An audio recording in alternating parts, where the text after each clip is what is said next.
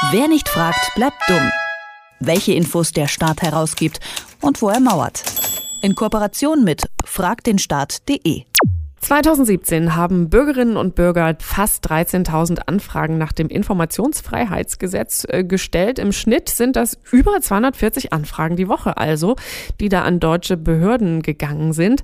Ob die alle bearbeitet worden sind und auch beantwortet werden konnten, das bespreche ich mit Arne Semsrott, dem Projektleiter der Plattform fragdenstaat.de, bei der solche Anfragen ja sehr direkt und bequem über die Webseite gemacht werden können. Hallo Arne.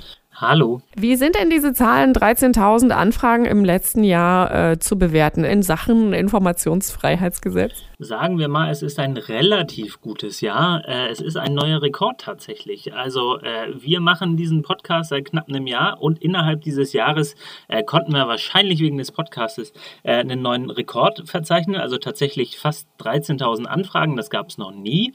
Äh, Im vergangenen Jahr waren es sogar deutlich weniger. Da waren es knapp 9.000 Anfragen an Behörden. Das heißt, ähm, ja, es geht voran, es wird besser, aber wenn wir uns international die Zahlen angucken, also zum Beispiel, äh, wie viele Anfragen US-Amerikaner so an die Behörden bei sich stellen, dann sehen wir, dass das ein paar Millionen sind. Äh, das heißt, da haben wir ganz andere Kategorien. International hängen wir deutlich zurück. Äh, innerhalb von Deutschland äh, geht es zumindest in kleinen Schritten voran. Okay, du sagst, da geht noch was, aber lass uns doch mal bei dem Positiven bleiben. Ähm, diese 13.000, fast 13.000 Anfragen im letzten Jahr.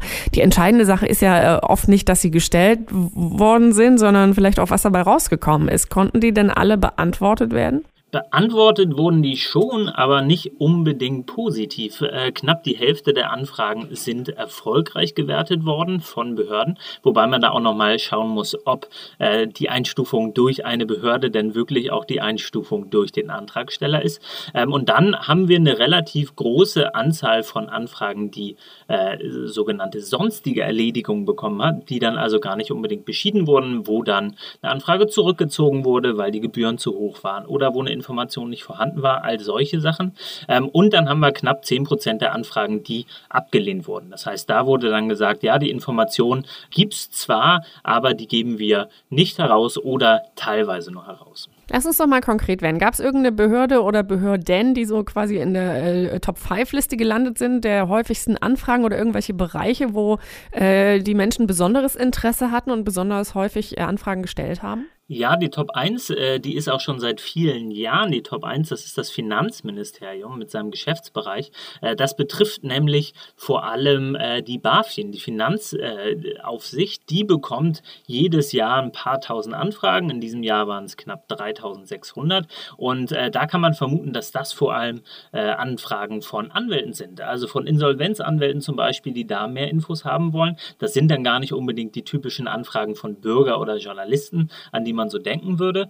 Ähm, dann äh, das Arbeitsministerium, das ist auch in der Regel sehr stark angefragt. Da geht es dann viel um die Bundesagentur für Arbeit, interne Weisungen, die die haben, internen Schriftverkehr und äh, dieses Jahr relativ neu auf der 3 ist das Verkehrsministerium. Da dann vor allem das Kraftfahrtbundesamt, äh, das natürlich mit der Volkswagen-Affäre und allen möglichen äh, Datendokumenten dazu ziemlich stark im äh, Mittelpunkt der Aufmerksamkeit steht. Gab es denn auf der anderen Seite auch irgendwelche obskuren Sachen oder sehr kleine Sachen, wo ihr euch auch ein bisschen gewundert habt, dass da überhaupt jemand drauf gekommen ist? Naja, obskur sind so einige. Äh, das sind dann äh, der Bundesrechnungshof, der hat insgesamt knapp fünf Anfragen bekommen. Das ist jetzt nicht wirklich viel. Da muss man aber auch dazu sagen, äh, da wird eh alles abgelehnt. Da ist schon klar, warum dann auch niemand anfragt. Die Beauftragten für Kultur und Medien, die bekommt immer so ein paar Dutzend. Das Bildungsministerium hat 52 neue Anfragen letztes Jahr bekommen. Das ist natürlich für ein Ministerium von so einem großen Land wirklich sehr, sehr wenig.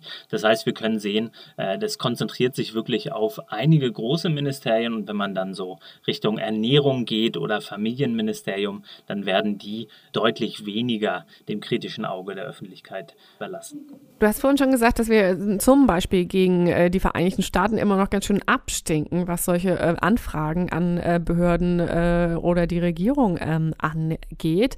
Sind wir da wirklich abgeschlagen, so im europäischen oder internationalen Vergleich, oder machen wir uns eigentlich ganz gut und es gibt nur noch ein paar, die noch besser sind als wir? Ähm, die diplomatische Antwort darauf ist wahrscheinlich, wir haben noch Luft nach oben. Man muss tatsächlich sagen, dass 13.000 Anfragen bei äh, einem Land mit 80 Millionen Einwohnern doch sehr, sehr wenig ist.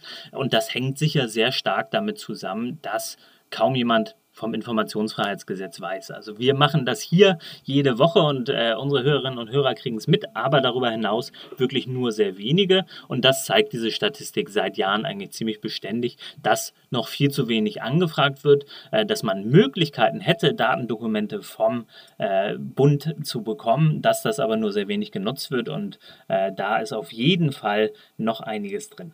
Dann lass uns doch nochmal Nägel mit Köpfen machen. Jetzt haben wir die Gelegenheit, ähm, dieses Gespräch, diesen Podcast auch nochmal auszunutzen, um zu erklären, wie einfach es tatsächlich ist, selbst eine Anfrage zu stellen. Was muss ich machen? Es ist super einfach. Äh, man kann eine Anfrage nach dem Informationsfreiheitsgesetz formlos stellen, zum Beispiel per E-Mail. Man kann also einfach sagen, hallo Ministerium, ich möchte gerne dieses Dokument, ich möchte gerne den Schriftwechsel dazu, ich hätte gerne den Vertrag dazu.